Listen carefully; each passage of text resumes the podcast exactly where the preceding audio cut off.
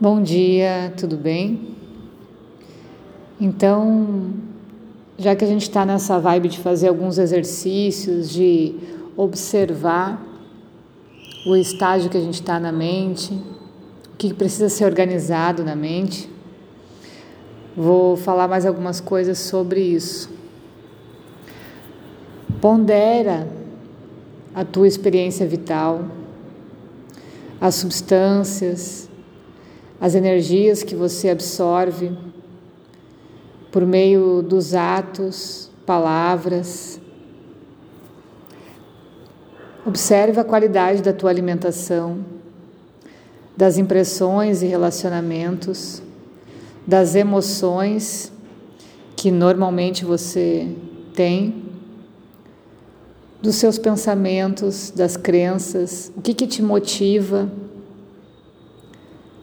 Descobre aquilo que te deixa apegado. Para isso é importante passar por experiências, né? Do que você não abriria mão, por exemplo. Se você fosse trocar de país, trocar de casa, trocar de trabalho, o que você não poderia mudar? E se você toparia largar tudo por uma nova aventura, por uma nova experiência.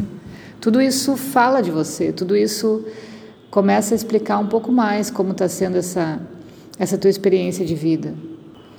O que, que é que faz bater forte o teu coração? O que, que te emociona? O que, que, que tipo de coisa mais atrai a tua atenção? Então você pode relacionar as tuas características negativas, as tuas, as tuas atividades mentais negativas, emoções também, como raiva, medo, a busca de prazer, atitudes egoístas. E do outro lado, relaciona as coisas positivas. Se você faz meditação, se você ora, algumas alguns hábitos que você tem que possam ser saudáveis, se você cuida da alimentação, se você faz exercício, se você é desapegado de algumas coisas, relaciona isso em duas listas diferentes para aprender a se conhecer. E sem medo, sem medo, não precisa justificar para ninguém, é só você que está vendo aquilo. Não existe aqui aquela situação de, ah, eu sou assim por causa de tal coisa. Não. Quem escolhe cada passo é a gente mesmo. O nosso inconsciente. Então a gente precisa ficar cara a cara com ele e saber como ele funciona. A tua natureza, ela depende do que predomina na tua mente, particularmente no nível do coração. Então a gente faz muitas coisas para justificar o que realmente faz bater o nosso coração. Pode ser uma atitude egoísta, pode ser um, um momento de raiva, pode ser um momento de carência, pode ser várias atitudes que vão justificar de fato o que está lá no nosso íntimo, na nossa mente interior, que foi colocado lá naquele porão. Então, isso a gente precisa reavaliar para poder organizar. Uma outra forma legal de fazer isso é observar as tuas reações espontâneas, automáticas. Então, acontece alguma coisa de surpresa, assim, como é que você reage? Se observa sem julgamento, sem justificativas, principalmente naquelas que você é pego desprevenido ou de certa forma que está sendo ameaçado o teu ego. Então ali a gente começa a ver mesmo quem a gente é. Observa a tua consciência em estados do dia a dia, como do sono, as refeições, os momentos de lazer e atividades mecânicas, por onde fica pairando a tua mente? Essa suposta inércia da mente, quando a gente não está com a atenção focada especificamente em algo, também fala das coisas que ficam espalhadas nesse porão, então, nessa mente interior, no chita. O que está ali? Às vezes a gente fica lembrando de coisas da infância, lembrando de amigos que passar em nossa vida, de momentos, e fica pensando em coisas que não aconteceram ainda, se preocupando. Qual é teu estilo de deixar a mente vagar? Com o máximo de informações nesse sentido, comece a fazer exercícios de foco na atenção.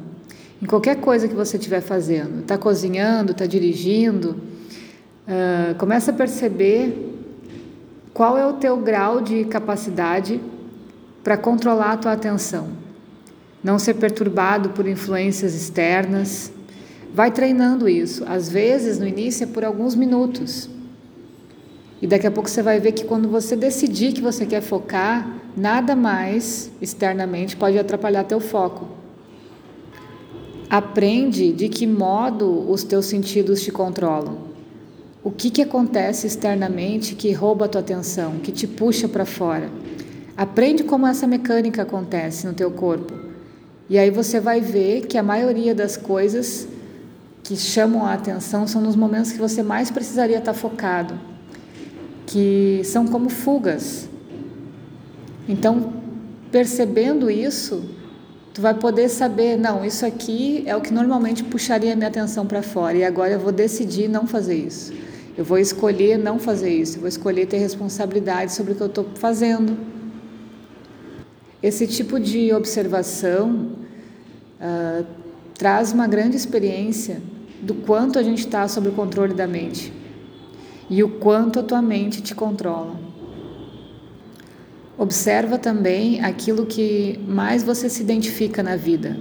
Por exemplo, a tua profissão, a tua família, amigos, propriedades, o país, religião. Tenta identificar o que mais te representa. Observa isso no teu corpo também, como você se identifica com ele. Quais os sentidos que você mais utiliza? Como as suas emoções e opiniões e ideias são expressas no mundo? Reflete sobre as coisas que você mais tem medo de perder e também aquilo que tu mais se esforça para obter: prazer, riqueza, amor, o nome, a fama. Faz um exercício de meditação e imagina que você estivesse à beira da morte, tivesse que se desfazer de tudo que você tem, material. O que te restaria para levar? Percebe como isso pode ser extremamente difícil, mas também vai destacar as coisas que você mais se sente apegado. Assim também a gente pode observar o nosso grau de suscetibilidade aos problemas psicológicos, à tristeza, ao medo.